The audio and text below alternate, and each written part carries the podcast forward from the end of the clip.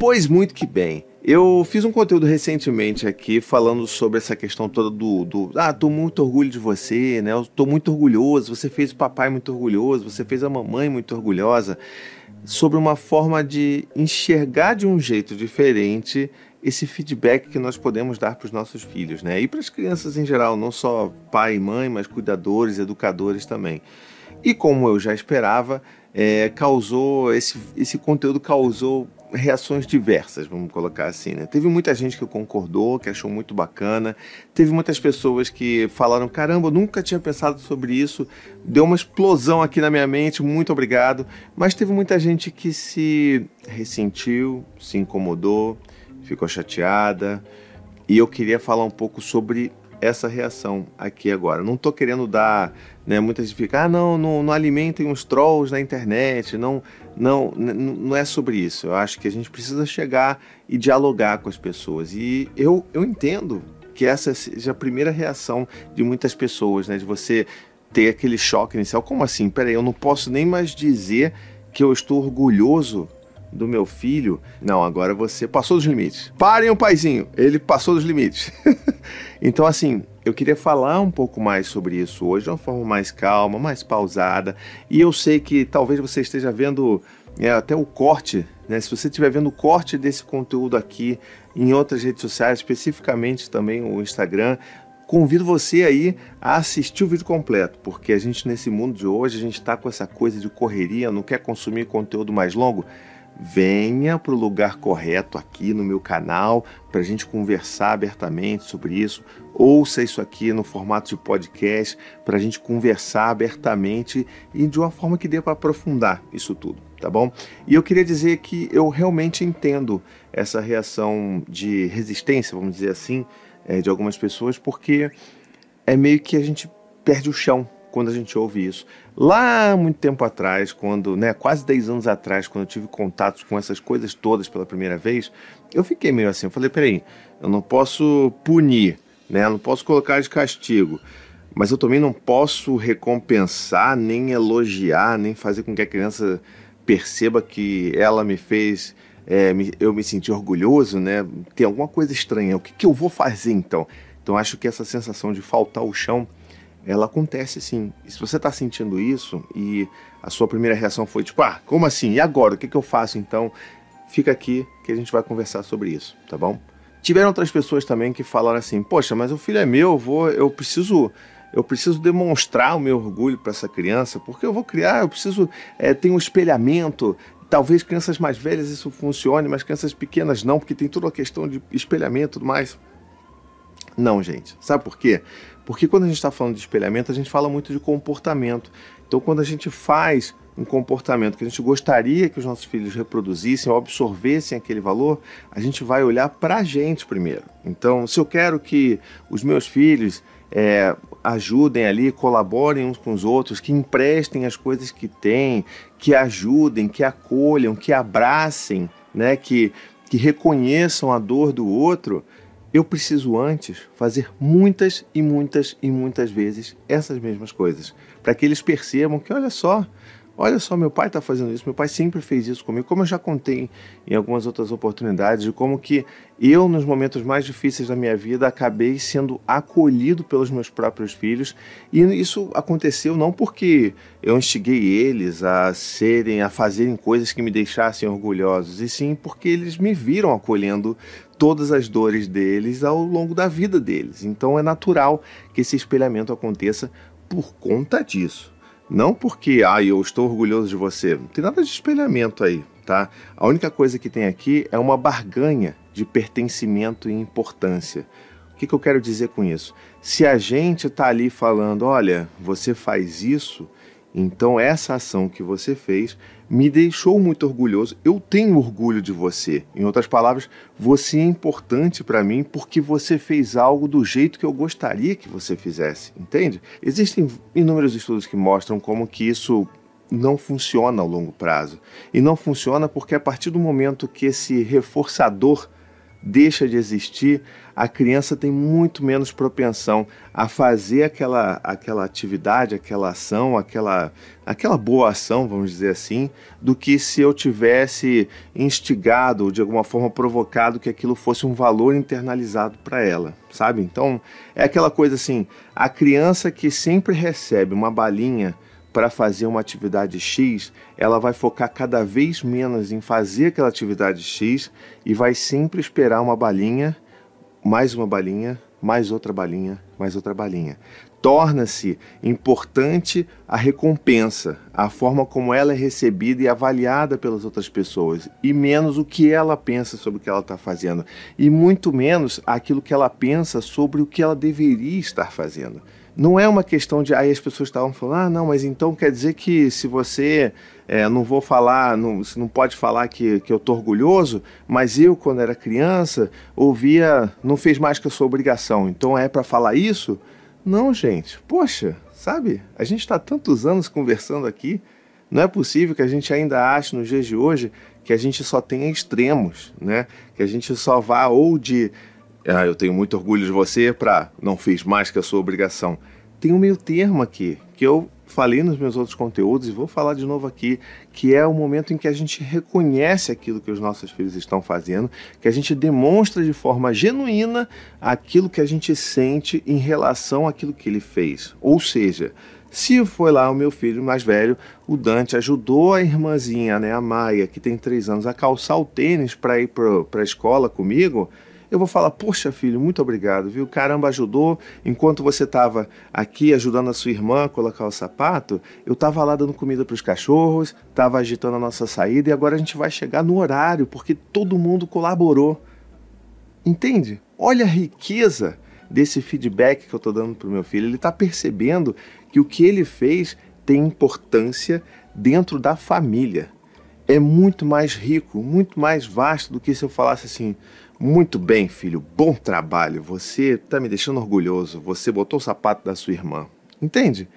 É muito mais sobre essa conexão do que necessariamente falar que eu estou me sentindo orgulhoso, eu avalio de forma positiva. É muito mais sobre a criança perceber o impacto, a consequência daquilo que ela faz, do que necessariamente deixar alguém orgulhoso ou não. Até porque a gente não pode esquecer isso, porque se você fala para o seu filho, para a criança, que você se sente orgulhoso em função de alguma coisa que ela fez, é óbvio que né, o binômio está ali do ladinho né, para compor essa, para fazer essa contraposição que é o que?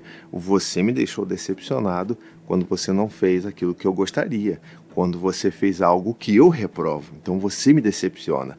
Então você sempre vai ter que ficar vindo a mim para saber se eu estou aprovando ou reprovando aquilo que você faz. Quando que na verdade a gente deveria estar promovendo isso de uma forma mais aberta, mais pela conexão, mais pelo diálogo. E é aí que vem a grande questão dessa conversa toda e de por que que muita gente ficou, meu Deus, mas o que eu vou fazer? Você não está falando nada com nada. Para com isso. Sabe por quê? Porque a gente tem medo de perceber que a gente não tem controle sobre os nossos filhos. Aí que está o grande X da questão. A gente fica se enganando achando que a gente tem controle sobre os nossos filhos, quando que na verdade a gente não tem absolutamente nenhum controle. Se a gente parar para pensar, a gente não tem. Mesmo que a gente utilize de todas as ferramentas que estão disponíveis aí para controlar o comportamento dos nossos filhos, a gente sabe, se a gente olhar bem fundo ali, que se a gente não estiver ali reforçando, seja positivamente ou negativamente, aqueles comportamentos, no momento que esses reforços cessarem, esse comportamento não vai ser repetido. A gente não consegue controlar outras pessoas. A gente mal consegue controlar nós mesmos. Quem dirá os nossos filhos, que ainda também estão se desenvolvendo, que estão descobrindo novas funções cognitivas sobre si. Então, não tem como, sabe? Então, assim, é, vamos é aquele processo de entender que a gente não tem controle e a forma que a gente tem para dialogar, muita gente pergunta: "Ah, mas as alternativas?" Está no vínculo, está na relação que a gente constrói. Não é uma resposta direta. Ah, você não vai mais fazer essa coisa toda do eu estou orgulhoso, mas eu vou fazer o que então? Primeiro que eu dei uma alternativa direta, que foi o elogio descritivo, que eu falei no meu conteúdo anterior, que é, e é o que eu acabei de falar aqui também, né? De você sentar e conversar e mostrar para o seu filho o que, que ela fez e como que ela causou e o que, que ela, como é que você está se sentindo genuinamente para além de um estou orgulhoso, sabe? Então assim essa coisa do elogio descritivo já é uma alternativa direta para você botar em prática aí. Mas a gente tem que lembrar que a alternativa principal reside na nossa relação, uma relação de respeito, uma relação na qual eu vou estar tá sempre modelando os comportamentos com os meus filhos a partir daquilo que eu faço com eles. Se sempre quando eles erram eu consigo devolver para eles que, olha, isso aqui é uma oportunidade de aprendizado, isso daqui, vamos conversar, vamos resolver isso daqui, olha, você mordeu seu irmão. Não pode. Você sabe que não pode. Vamos, vamos, vamos ajudar o seu irmão? Vamos lá? Então, a gente precisa lembrar que, por exemplo, também em todos os momentos em que eles vão ficar frustrados e tristes e chorosos, que a gente vai estar tá lá acolhendo. São nesses momentos que a gente vai construindo um pouquinho, um pouquinho, um pouquinho dessa relação que vai fazer com que nós sejamos referências de autoridade pelo respeito, pelo vínculo e não pelo medo. Pelo medo, não porque eu estou falando que eu vou que você vai punir, mas pelo medo da ausência de aprovação que você instiga ali no seu filho, sabe? Então se a gente fala assim, ah, não, mas eu não estou fazendo nada de mal, eu só estou falando que eu estou orgulhoso do meu filho. Mas é aí que tá. A gente fica jogando aquela isca. Os nossos filhos vão estar tá sempre querendo buscar aquela, aquele orgulho, aquela aprovação, com medo de quando aquilo ali for suspenso. É como se o nosso amor fosse de fato condicional e a gente estivesse condicionando essa aprovação, esse pertencimento, que são coisas importantíssimas para as crianças, a troco do comportamento deles. A gente não deveria seguir esse caminho porque é um caminho perigoso, inclusive, porque no final das contas eles vão perceber que essa aprovação ela é muito condicional. E aí quando eles percebem isso, enfim, a gente perde muito mais do controle que a gente achava que a gente tinha sobre os nossos filhos. Eu vou ler algumas, alguns comentários que estavam aqui, porque eu acho que eu dei uma pincelada geral, mas eu acho que vale a pena a gente dar uma lida aqui em algumas coisas que estão por aqui, para a gente também discutir um pouco mais, beleza? Então vamos lá. Teve uma pessoa aqui que botou assim: Olha, eu vejo tantos vídeos hoje em dia de educadores parentais falando sobre isso, sobre o uso dessas frases, excessos de elogios, mas eu, adulto, até hoje, sinto muito por não ter sido uma criança que recebia elogios, nem fisicamente e nem de outras formas, muito menos que ouvia frases como estou orgulhosa de você. Eu vejo todo mundo falando de consequência do excesso disso, mas não da falta disso. Hoje, com a minha filha pequena, não sei exatamente o que fazer. Você poderia me ajudar? E é justamente aí que está a questão, né? A gente não pode achar que a gente está em extremos e só pode agir nos extremos. A gente tem que lembrar que a gente precisa cultivar isso, porque é o que eu falei. As crianças precisam se sentir importantes, precisam se sentir parte daquela família, parte daquela turma na escola. Então, se a gente não é, reconhece isso de uma forma rotineira, elas vão crescer e vão sentir falta disso. O que você sente, que você né, relata aqui na sua, no seu comentário, é uma falta de afeto, é uma falta de sentir-se importante, sentir-se pertencente. E isso daí não é pela ausência de estou orgulhoso de você, porque o estou orgulhoso de você não necessariamente atinge essa atende essas necessidades, percebe? Você precisava sim de afeto, de colo, de abraço, né, de um acolhimento quando você estava se sentindo com medo de alguma coisa ou insegura com relação a alguma coisa. Isso tudo que vai fazer com que você crie essa percepção de que você é amada, de que você é querida. Não estou orgulhoso de você, entende? Essa é a grande diferença. Teve uma outra pessoa que perguntou assim: sempre pergunto a ele, você está orgulhoso, filho? Não sei se é o certo. Eu falei no meu conteúdo anterior que eu acho que esse é um bom caminho para a gente seguir, para que a gente dê a oportunidade para as crianças perceberem aquilo que elas fizeram, perceberem aquilo que nós enxergamos da, né, da, da do, que, do, do, feito delas, né, e principalmente dessa oportunidade para que elas tenham orgulho disso. Né? Então, perguntar isso: Poxa, filho, você se sente orgulhoso disso que você fez? Você ajudou seu amigo na escola que se machucou e ficou chorando, você levou água para ele, você consolou seu amigo. Isso aconteceu de verdade, há pouco tempo atrás. Como é que você se sentiu fazendo isso? Ah, eu me senti bem porque eu estava ajudando um amigo que eu gosto muito, estava cuidando dele como eu gostaria que ele me cuidasse de mim. Você se sentiu orgulhoso disso que você está fazendo? Ah, pai, me senti sim, me senti muito orgulhoso. E aí a gente responde assim: Poxa, filho, que bom, sabe? Que bom que você está assim, percebendo, ajudando seus amigos, ajudando quem é importante para você. Tenho certeza que seu amigo ficou muito grato, né? Muito agradecido por você estar tá ali dando apoio para ele no momento que era difícil. Então, poxa, que bacana isso, filho. Então você percebe, eu não estou fazendo isso para ele ficar ali recebendo aquele reforço e sempre estar tá voltando para mim para eu devolver esse feedback eu estou dando para ele essa oportunidade dele perceber como que foi o legal que ele fez, sem parecer um robô, porque as pessoas acham que é isso, né? Não, não posso mais falar que eu estou orgulhoso, eu tenho que falar de uma forma fria, calculista. Ah, interessante, você fez isso, você ajudou seu, seu amigo e pipipi popopó. Não é sobre isso. Eu estou demonstrando que eu estou animado, que eu estou contente com aquilo que ele está me contando, com aquilo que ele fez, mas eu quero saber dele, qual que é a percepção dele sobre isso porque é isso que vai fazer com que ele tenha essa, que ele construa essa percepção de valor próprio, essa autoestima. É isso que é importante para a gente instigar ali nos nossos filhos e nas crianças de um modo em geral. Ó, voltando àquela questão lá que eu falei do não fez mais que a sua obrigação, teve uma pessoa que escreveu aqui. Eu ouvia sempre não fez mais do que a sua obrigação. Soava como se meu pai fosse indiferente. E eu sentia que eu, que eu nunca era boa o suficiente para ele. O que é pior? Perceba, a gente não está aqui conversando sobre o que é pior.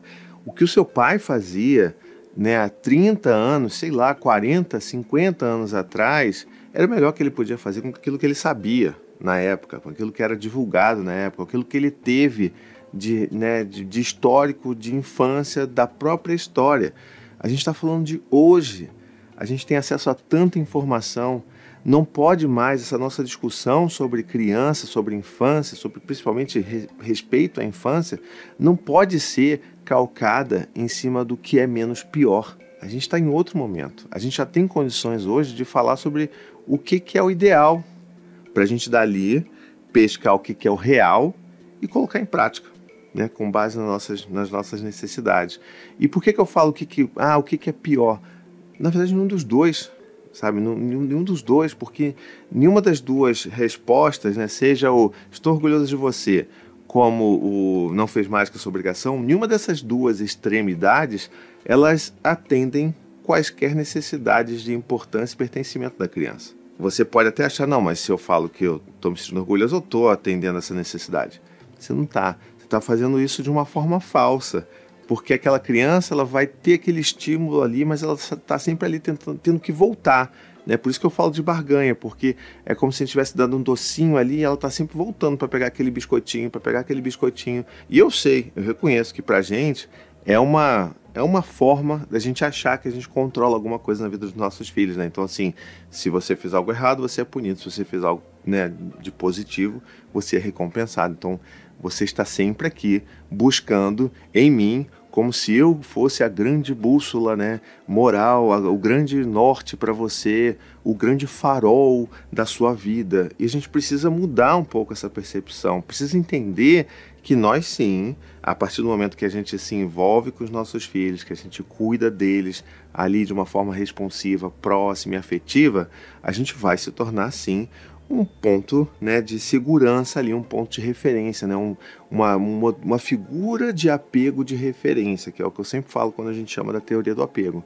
Mas a gente não pode achar que a gente é só, é, que a gente é a única referência de apego na vida dos nossos filhos, porque não somos. A gente é apenas uma delas. A professora da escola vai ser outra.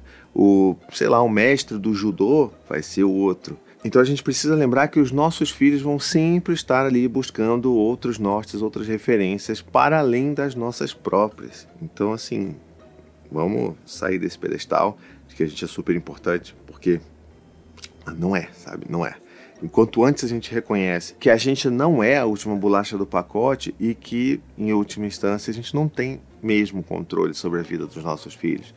A gente tem até certa parte, mas não aquilo que eles crescem, desenvolvem e principalmente aquilo que eles são. Né? Então vamos lembrar disso. Um beijo, até a próxima. Tchau, tchau.